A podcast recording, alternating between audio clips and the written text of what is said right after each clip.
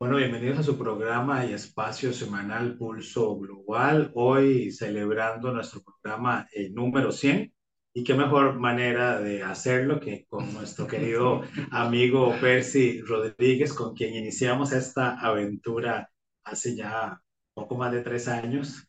Y que si te acordás, Percy, lo empezamos en un enero hablando sobre la llegada de Juan Guaidó a eh, la presidencia de de Venezuela en aquel momento en que la Asamblea lo nombra como presidente junto con Nicolás Maduro y que iniciamos eh, precisamente el, el análisis de, de, esta, de esta aventura que llamamos Pulso, Pulso Global y que estamos llegando a 100, a 100 programas. Y como te comentábamos eh, fuera de, la grabación, es, este programa se, se, graba y se transmite a través del canal de YouTube, a canal de Facebook, pero también en formato podcast a través de Spotify, Apple Podcasts, Google Podcasts, entre otras plataformas. Así que bienvenido nuevamente a Pulso, a Pulso Global. Percy, gracias por acompañarnos en este episodio y programa número 100. Muchas gracias a vos, Gerald, y a Gaby Navarro, siempre detrás de todo este programa y de la producción. Pues agradecerles y y muy honrado de estar en un programa número 100, imaginar. Eh, ha pasado agua. Ha, ha pasado agua bajo el puente. Y han pasado muchas cosas, ¿verdad? Cómo cambió toda la situación de Guaidó, por ejemplo. Recuerdo haber estado acá cuando estábamos comentando las elecciones de si Trump llegaba o no llegaba, por ejemplo, ¿verdad? Y ahora estamos prácticamente en un escenario semejante. Exactamente, ver si regresa. Ver si regresa analizamos a Rusia en su momento, y sí, hoy también es tema internacional. También es tema internacional.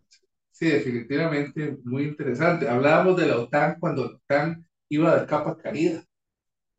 Ah, prácticamente estaba eh, por desintegrarse. Y hoy con nuevo miembro, con y hoy Suecia. Con, hoy con Suecia y, y ayer con Finlandia, y ayer con Finlandia. Así es, así que se ha, se, ha, se ha reconfigurado el mundo en estos en estos 100 años, en esos, perdón, 100 programas, este, y por supuesto en 100 años.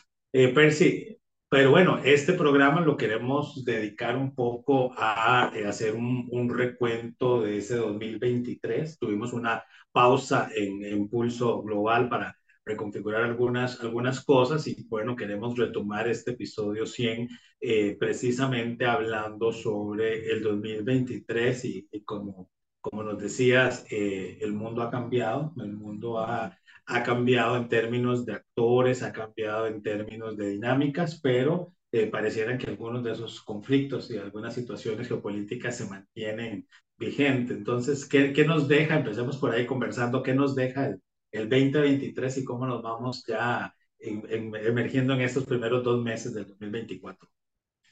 El año 2023 es un año muy importante para el análisis de la relaciones internacional.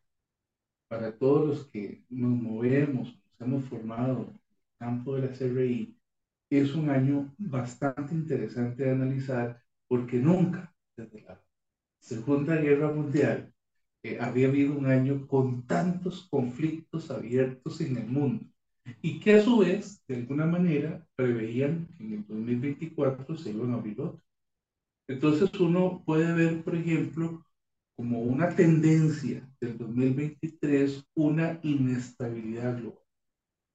Algo que no es nuevo, pero a este nivel, eh, yo solo recuerdo eh, los tiempos de la Guerra Fría, donde las naciones se han dividido, donde las naciones han tomado partido de un lado y de otro, pero donde las naciones tienen alianzas que, son, que no son estables. Hoy están con vos, mañana no, hoy están con Rusia, mañana no, hoy votan con Estados Unidos, mañana no. Lo hemos visto, hemos visto a Rusia votar prácticamente solo en, en, las Naciones Unidas y todos los, los votos en contra de Rusia y hemos visto a Estados Unidos últimamente votar solo eh, teniendo que ejercer un veto, por ejemplo, en el Consejo de Seguridad. Entonces, vamos a ver un, un año, o, o, vimos un año 2023 que parece que se está replicando en este 2024 con una estabilidad, inestabilidad global que parece que va a generar que todas estas eh, eh, conductas de los estados pasen a eh, se realicen a partir de sus propios intereses, ¿verdad? Al final, eh, Morton, Kaplan decía que todos los estados de alguna forma no son ni totalmente cooperativos ni totalmente conflictivos. Y eso a lo que nos lleva es a pensar que las potencias, las potencias intermedias y los países pequeños están actuando de acuerdo a sus intereses. Es decir, ya no hay un alineamiento como lo hubo en la, Guerra Fría, eh, en donde era un, un, alineamiento totalmente estricto, sino que existe como una multipolaridad flexible, ¿verdad? Tal vez un poco desequilibrada, eh, que nos lleva a pensar que el mundo, si tuviéramos que definirlo en términos de modelos del sistema internacional, ¿verdad? En algún momento parecía que íbamos hacia una bipolaridad flexible, pero en este momento lo que tenemos es una multipolaridad eh, flexible y desequilibrada. Y es que en ese escenario Estados Unidos pareciera empezar a sufrir los mismos problemas del resto del mundo que en otro no. Por ejemplo, ya hoy es común ver en las noticias temas de asesinatos, temas de, violencia con los migrantes, problemas de pobreza, eh, el problema de las drogas con el fetanilo. Eh, es decir, ya pareciera que en los Estados Unidos, con aquella imagen de un, sueño americano casi perfecto, que todo el mundo quería eh, imitarlo, empieza a desvanecerse de alguna manera y que con la llegada de Biden, precisamente, el cambio en política interna y política exterior tampoco fue tan diferente.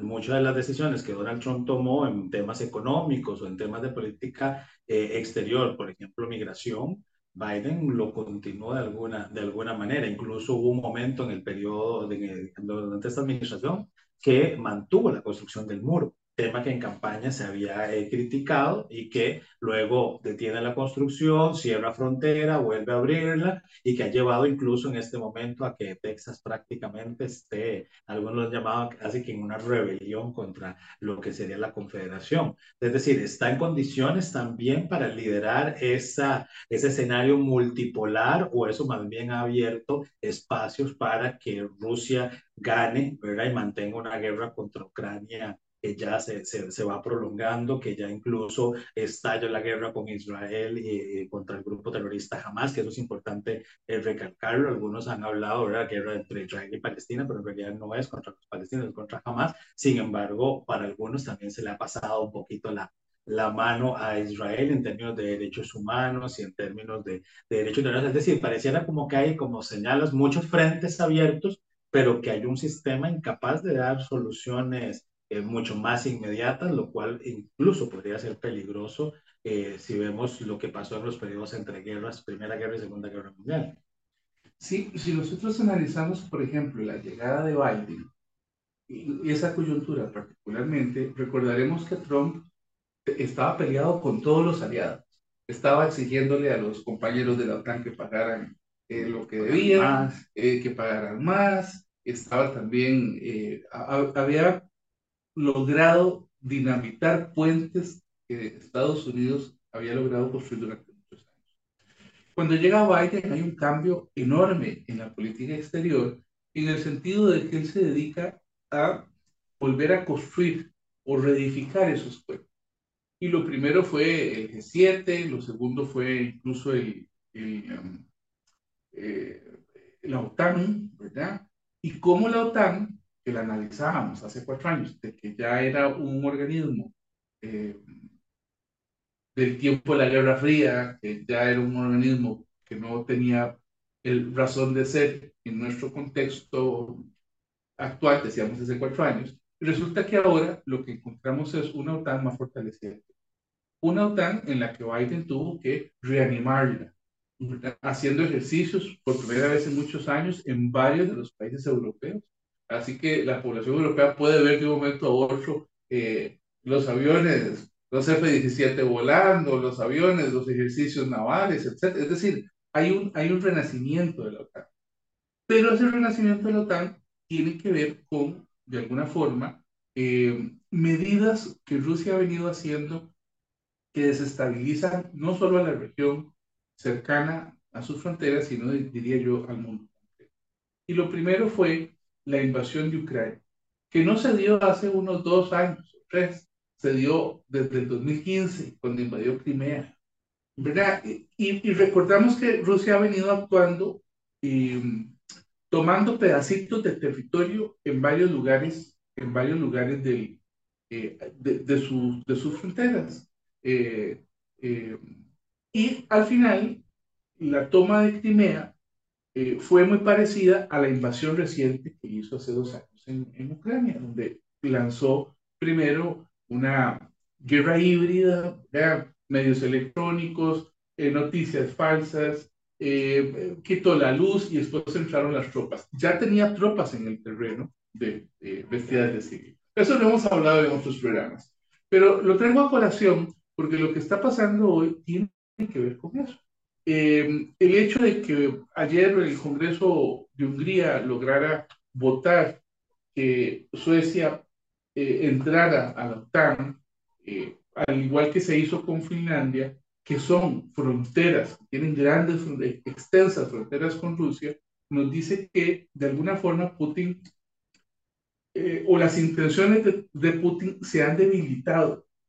Ha tenido una, una narrativa que me parece a mí que ha, venido perdiendo eh, la muerte ahora de este candidato de Navalny. Eh, todavía nos dice mucho más las denuncias que está haciendo las, las la esposa y la mamá de que no los dejan enterrar el cuerpo, de que no les permiten hacer algún tipo de manifestación pública o hacer un, un servicio público, pues vienen a dar la idea de que pareciera que Putin eh, todavía tiene grandes resentimientos, y uno no entiende por qué, pero sí lo entiende. Hay un bloque grande de países por primera vez diciéndole, no señor, de aquí no pasa. Hay un grupo grande de países diciéndole eh, a la gente, bueno, este es, este es el momento de que ustedes comprendan de que era una operación especial, lo que hizo fue invadir otro país.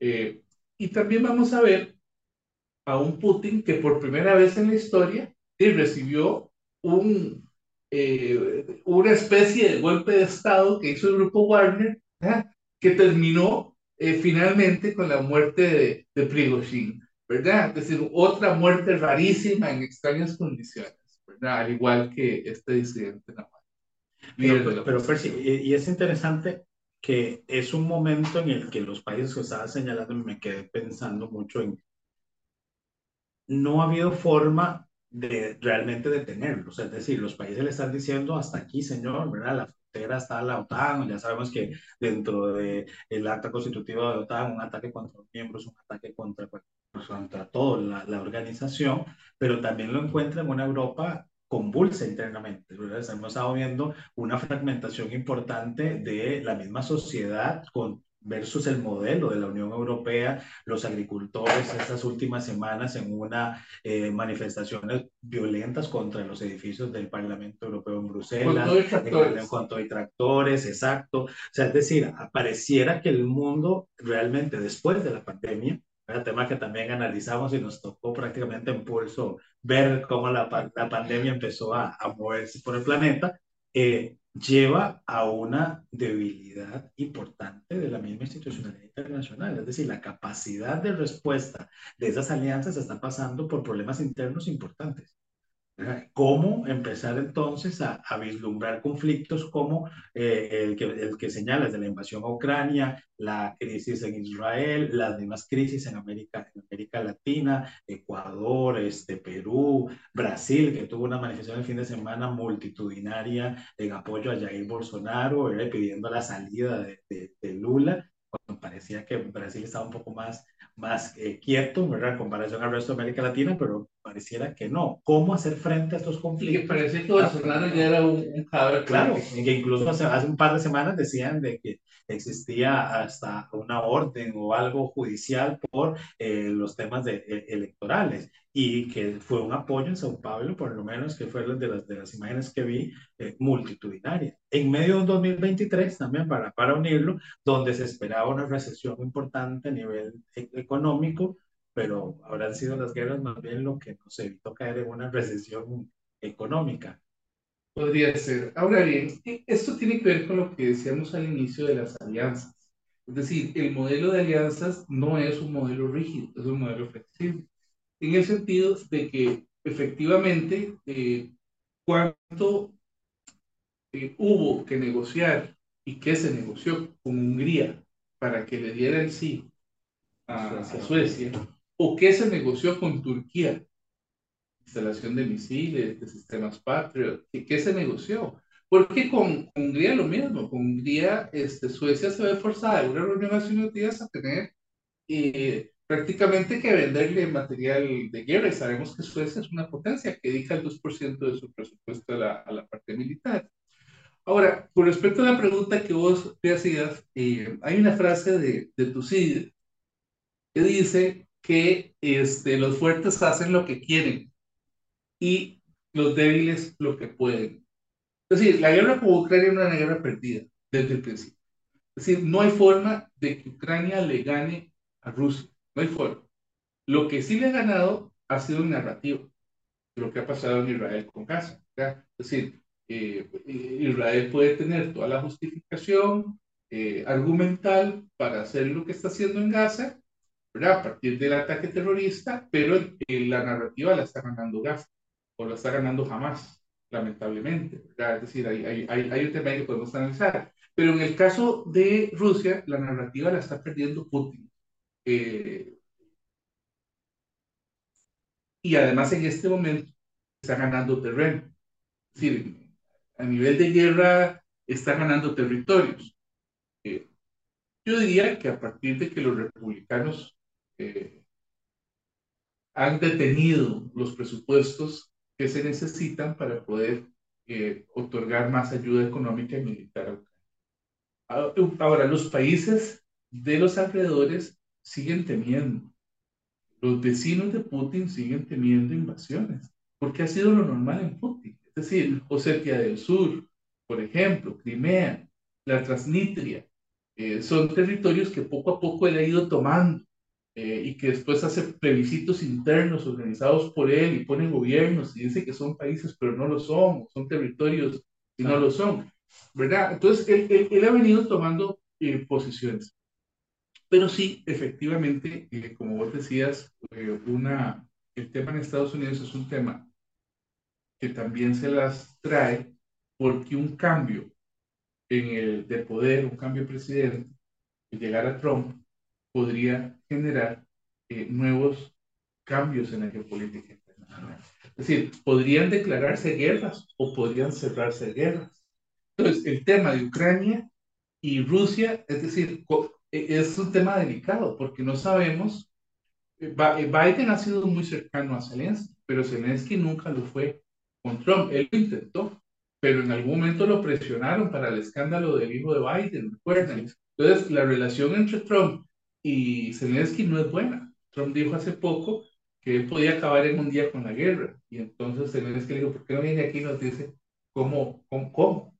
¿Verdad? Entonces, ahora, incluso este tema de Ucrania podría ser un tema que rompa las relaciones entre la Unión Europea y Estados Unidos de alguna forma, por lo menos las tense o las debilite, porque ahora sí se está en guerra. Y cuando estuvo Trump la vez pasada, no, pero en este momento sí. Y el apoyo que, se, que requiere Ucrania es un para defender Europa. Es que hay, hay que verlo así. En el momento de caiga Ucrania, seguirán eh, cayendo los países pequeños. Puede haber el efecto dominó. Y, y, esto ha llevado pues, precisamente a una, a una polarización del mundo. Y ahora mencionabas algo que me, que me llamó la, la, la atención eh, y es que, que jamás esté ganando un poco la, la narrativa o el discurso. Y es algo que yo hace unos días hablaba con algunos, con algunos amigos y colegas, que es la primera vez en el conflicto, que por lo menos de lo que yo recuerdo, la primera vez en el conflicto árabe-israelí o el conflicto entre Israel y Palestina en que veo tantos apoyos a los palestinos. ¿verdad? Por lo general, Israel había logrado que en ese discurso, en esa narrativa, verse como la víctima en medio ¿verdad? del mundo árabe, de la única democracia, rodeado de grupos terroristas, Hezbollah en Siria, el grupo Hamas, etcétera. Pero esta vez pareciera que la respuesta que da Israel a un acto terrorista que estaría justificado ¿verdad? En, esa, en esa lógica de agresión al Estado de Israel por un grupo terrorista eh, fuera de derecho internacional, pero que la respuesta con la cantidad de muertes de civiles y ataques incluso a hospitales por parte de Israel ha hecho como que el discurso más bien sea pobrecitos los palestinos, ahora las víctimas más bien son los palestinos y empieza uno a escuchar, ¿verdad? O a ver eh, países y líderes hablando ya de la necesidad real de crear el Estado palestino, que en otros momentos, en medio de un conflicto, eran más cautelosos de hablar de esa posibilidad y más bien los llamados era a una tregua, a un cese al fuego y retomar las negociaciones a partir de las fronteras, ¿verdad? De algunos de los acuerdos eh, anteriores. Pero en esta ocasión pareciera que ese discurso empieza más bien como, como a darle un poco, un poco de vuelta. Entonces, en esa polarización del mundo, ¿cómo, cómo ver a unos Estados Unidos, ¿verdad? En términos del rol, en un escenario donde el Reino Unido anuncia la posibilidad de una recesión, donde Alemania anuncia también una posibilidad de recesión porque la economía no está creciendo al, al ritmo que se espera, Estados Unidos todavía con algunos problemas eh, económicos, con una China que pareciera empezar a jugar ahí también un, un, papel importante, ya, ya no solo de esa, ¿verdad? Ese smart power en algún momento, o ese, ese poder es incluso callado de China, sino que ya empieza a hacer algunas alianzas más, eh, más claras o evidentes, incluso con el mismo Vladimir Putin, que ha tenido durante este, este conflicto con Ucrania ya varias, varias reuniones. ¿Qué, ¿Qué rol estás viendo ahí a unos Estados Unidos que van para elecciones en noviembre de este, de este año y con un Donald Trump que no se presenta por los problemas judiciales como candidato como tal, no participó en los debates, eh, prácticamente no ha, no, ha, digamos, no ha asistido como a la parte tradicional de la campaña electoral, pero que hasta ahora en todas las primarias que se han llevado ha ganado. Sí, eh, eh, y probablemente será el candidato de los republicanos y lo sabremos ahí alrededor del 12 de marzo, cuando la mayoría de los estados sean ya se haya por lo menos elegido el más del 50% de los representantes Entonces pareciera que sí gana la candidatura y pareciera que puede ganar las elecciones, está arriba en las encuestas. Entonces, eh, el mundo va a tener que prepararse para Donald Trump. Yo sí comparto con vos, la economía eh, eh, está en una especie de, de, o, o, viene una recesión podría ser incluso, vamos viendo como China ha venido desacelerando su crecimiento económico. Eh, en el 2011, el crecimiento de China andaba por alrededor de un 10% y en este momento anda por un 4.2%, pero para el 2028 se piensa que va a estar como un punto, como en un 3.3%. Entonces, pasar de un 10 a un 3.3, eso digamos que, no significa que no esté creciendo, pero solamente está creciendo a un ritmo muchísimo menor de lo que venía creciendo. Entonces, eso significa que para los BRICS y todos estos países emergentes, porque ahora, eh, eh, salvo Argentina que no aceptó, el resto de los países eran árabes, incluido Etiopía, eh, todo, lo, lo, que, lo que estaba generando eh, China, los BRICS lo van a resentir en términos de crecimiento. Entonces podemos estar ante un eh, colapso internacional, porque recordemos países como Brasil, que lo tenemos cerca. Bueno, si China crece, Brasil crece. Si el crecimiento en China se detiene, el crecimiento en Brasil se detiene. Y si Brasil se detiene, Brasil es para, para eh, América del Sur lo que Estados Unidos es para Costa Rica. ¿Verdad? El principal inversor, el principal eh, eh, eh, lugar donde importamos y exportamos, nuestro principal socio comercial. Entonces, eso significa que América del Sur podría también entrar en algún tipo de confrontación. tema muy interesante, tema también muy interesante, el que mi ley haya dicho que Argentina no va para los BRICS, ¿verdad? Es decir, pareciera que en algunos momentos ese tema de las alianzas eh, hay, todavía presidentes rígidos, pero en términos generales lo que vamos a ver es ver a las potencias, potencias medianas y países pequeños jugar, países medianos, países en desarrollo, países desarrollados, como queramos llamarles, jugar en términos de sus, de sus intereses. Y, y, eso, eso que señalabas, y así avanzamos un poco en ese recuento de América, de América Latina en el 2023 y, y ahora parte del 2024, eh, los cambios también ideológicos. En el 2023 vimos cómo una América Latina empezaba a reconfigurarse mucho hacia la, hacia la izquierda, ¿verdad? con algunas eh, pocas excepciones de países de, más al centro, al centro derecha. Pero que bueno, la llegada de Milley hace obvio un cambio incluso a esa, eh, para algunos extrema derecha, porque se habla de que es el primer presidente realmente libertario en el, en el mundo a nivel de ideología. Pero un Petro en Colombia un poco, digamos, desfigurado en términos de un liderazgo con problemas eh, importantes, cuestionamientos también de, de temas de, corrupción por parte de familiares, un poco el discurso que también se ha manejado con Biden en Estados Unidos, un Ecuador prácticamente tomado por grupos criminales, eh, la toma de las cárceles hace algunos eh, meses atrás. Eh, vemos un Chile con un Boric con intentos para la reforma constitucional, pero que no avanza, con llamados importantes para próximas semanas de manifestaciones para que se retire del gobierno. Eh, un Perú todavía en crisis, ¿verdad? Perú yo creo que ha sido uno de los países de América Latina que más nos ha dado hay que hablar con presidentes que duran entre año y medio, dos años máximo en el poder y que salen cuestionados, e incluso, incluso otra vez el tema del indulto de Fujimori, eh, obviamente un Brasil que como mencionaba, como bien mencionabas, con una llegada de Lula que en este momento, en esta oportunidad, eh, no pareciera ese líder que fue en sus primeras 12 administraciones, eh, por lo menos a nivel regional. ¿Verdad? Y ahí podría seguir hacia América Central, pero lo podríamos dejar para, para después. Eh, y si pasamos al norte, México que va para elecciones, pero con una campaña fuerte en las últimas, en las últimas eh, semanas, que sería el inicio del 2024, con eh, incluso eh, hashtag en redes sociales donde lo llaman el, el narcopresidente.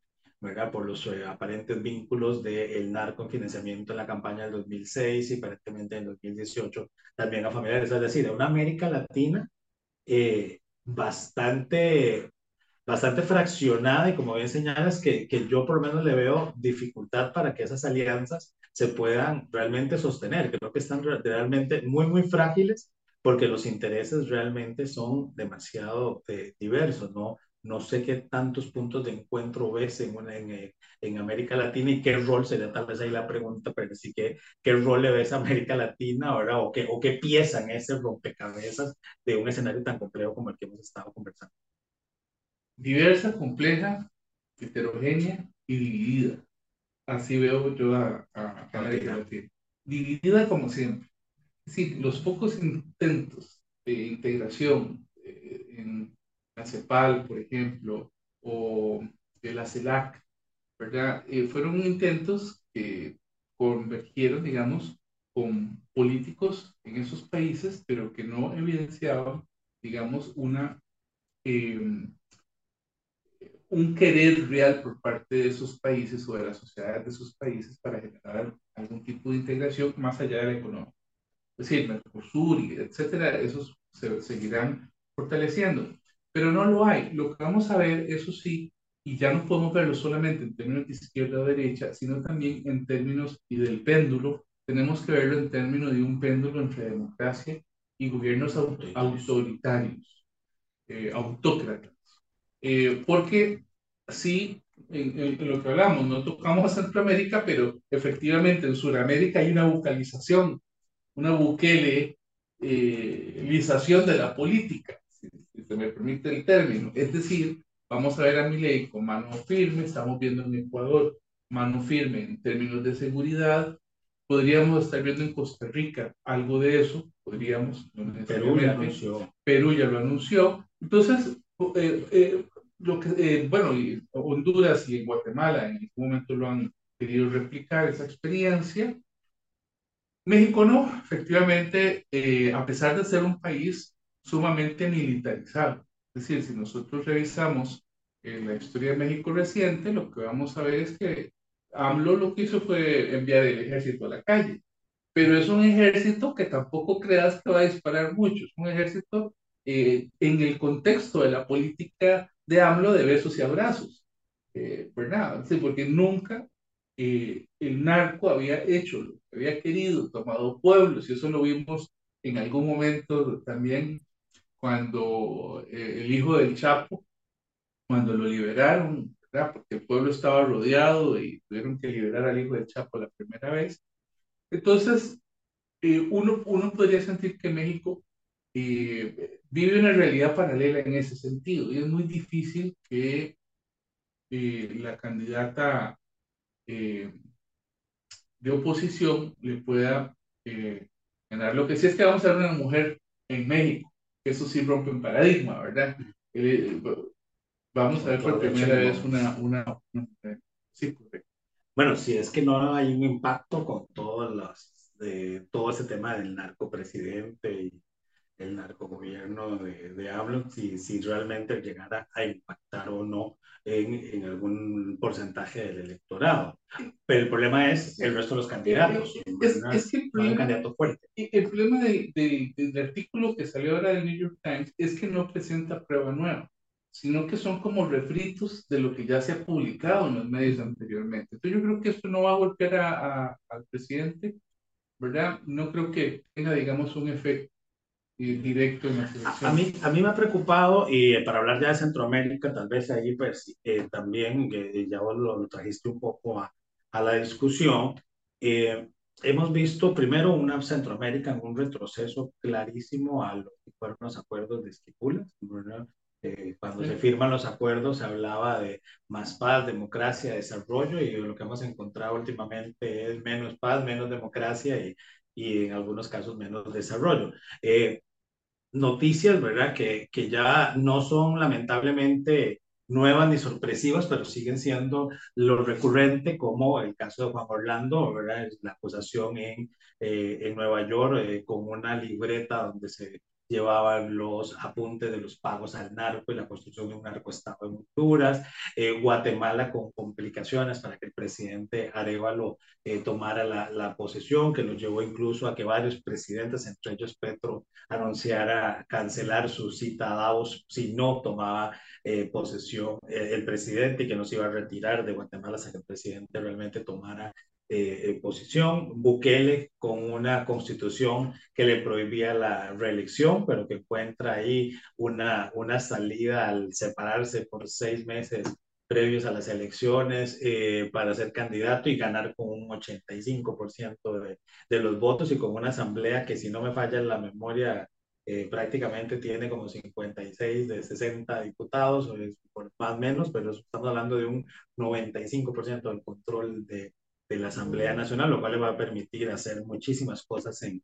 en Guatemala, en El Salvador, perdón, en Nicaragua, un estado completamente ya autoritario, ¿verdad? Eh, Costa Rica con unos problemas eh, importantes en términos de, eh, de, institucionalidad y que a pesar de eso, que hay que señalarlo, el índice de democracia de Economist nos sitúa todavía en el puesto 17 y como ¿verdad? Una, una democracia plena en América, en, América Latina y que yo lo que decía es, si somos una democracia plena, los problemas que tenemos, ¿cómo están de verdad de mal las otras, las otras democracias?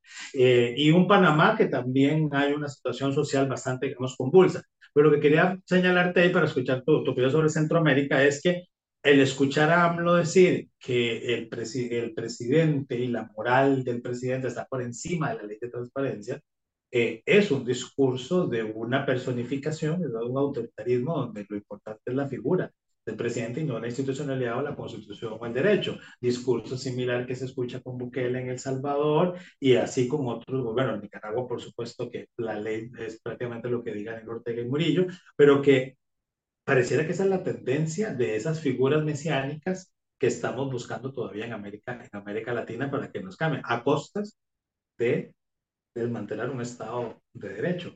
Entonces, ¿cómo, cómo, cómo ves esa, esa, esa dinámica en ese deterioro de la democracia a nivel latinoamericano, pero particularmente lo, lo señalaría en Centroamérica?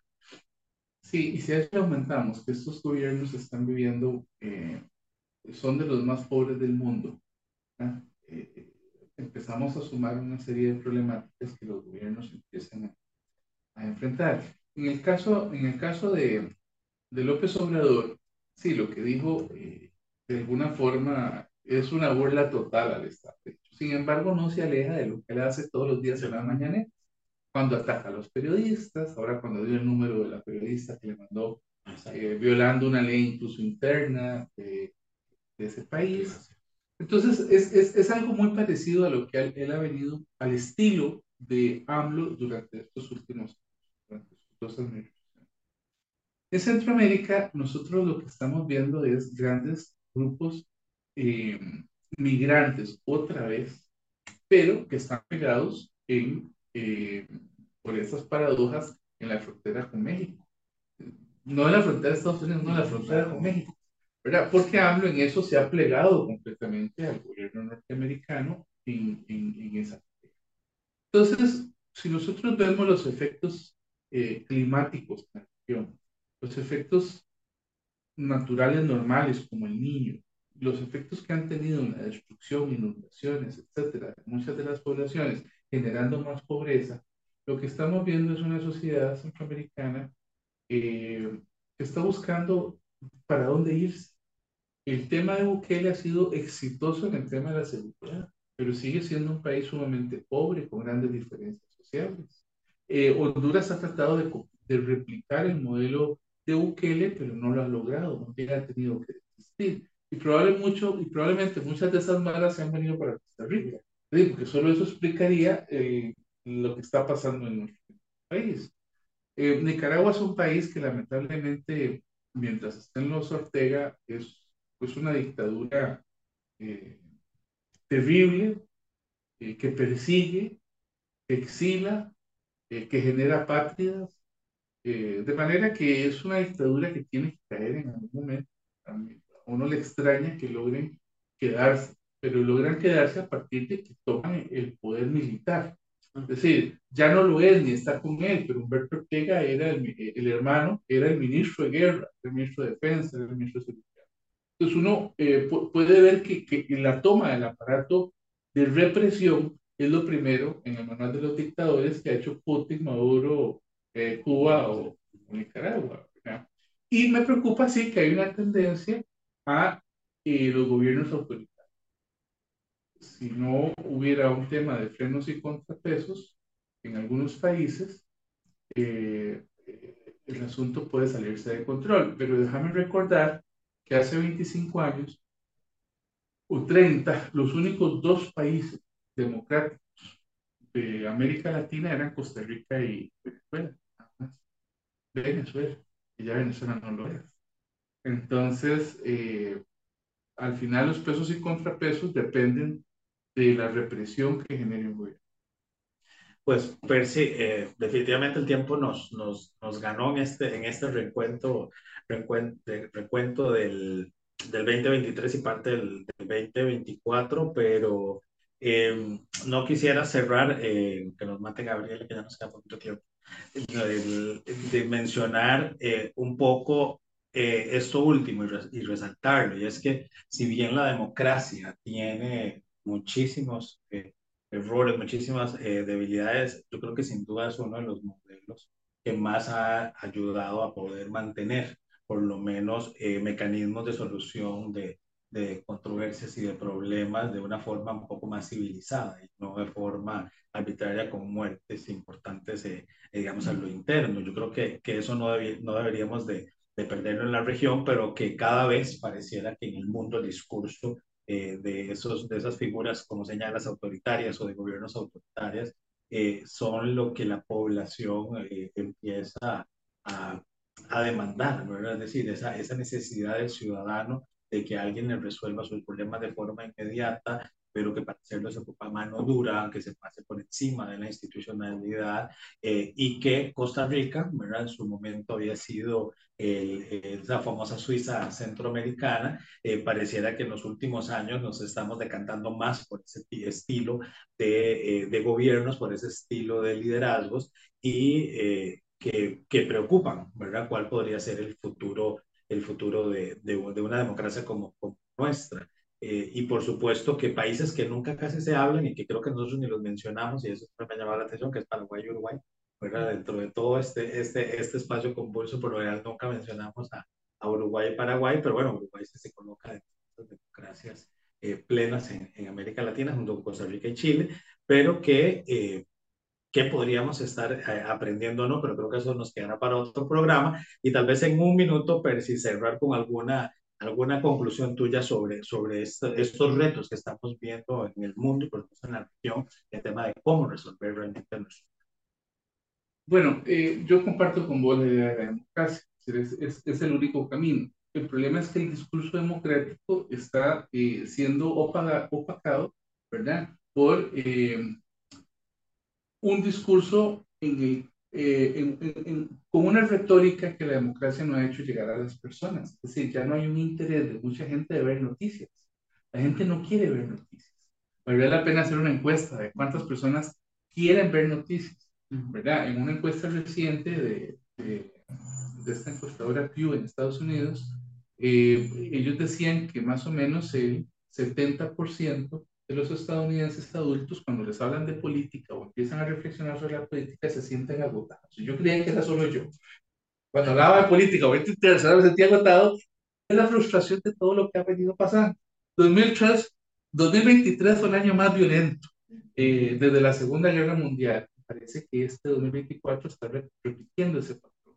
El 2023, por ejemplo, fue uno de los años más conflictivos, más conflictivos y con que más sensación de impunidad generó. Pareciera que este 2024 también lo va a hacer. Crece de alguna forma la intensidad y la frecuencia de esos conflictos. por ejemplo, 31 mil muertos en Ucrania, 25 eh, mil en Gaza, 18 eh, millones de desplazados en Sudán, eh, toda esa zona del Sahel, ¿verdad? Del Índico, o cada uno de esos países, Níger, etcétera, donde van de salir los franceses y donde las Naciones Unidas están saliendo de esos lugares que son súper pobres. 18 millones de abandonados, casi que apresados, en donde las Naciones Unidas están pidiendo ayuda para sacarlos de ahí en Sudán, por ejemplo. Entonces vamos a ver una, en Myanmar, por ejemplo, la represión, que en algún momento había una luz de esperanza, eh, como una de las dirigentes eh, que se había postulado a la presidencia y que siempre la bloqueaban o la encarcelaban, cuando iba a ganar, y que sigue teniendo una de las dictaduras más, más terribles del mundo. Entonces, sí, podemos eh, efectivamente ser algo, algo, algo negativo, ¿verdad? Luces, tal vez la Corte Penal en estos días, ¿verdad? Que está eh, junto con Naciones Unidas, eh, poniendo en funcionamiento un nuevo protocolo eh, precisamente para tratar de, de, evitar todos estos conflictos que se están dando y poder ampliar su autoridad incluso a países que no sean parte del protocolo. eso puede, puede, pareciera ser interesante.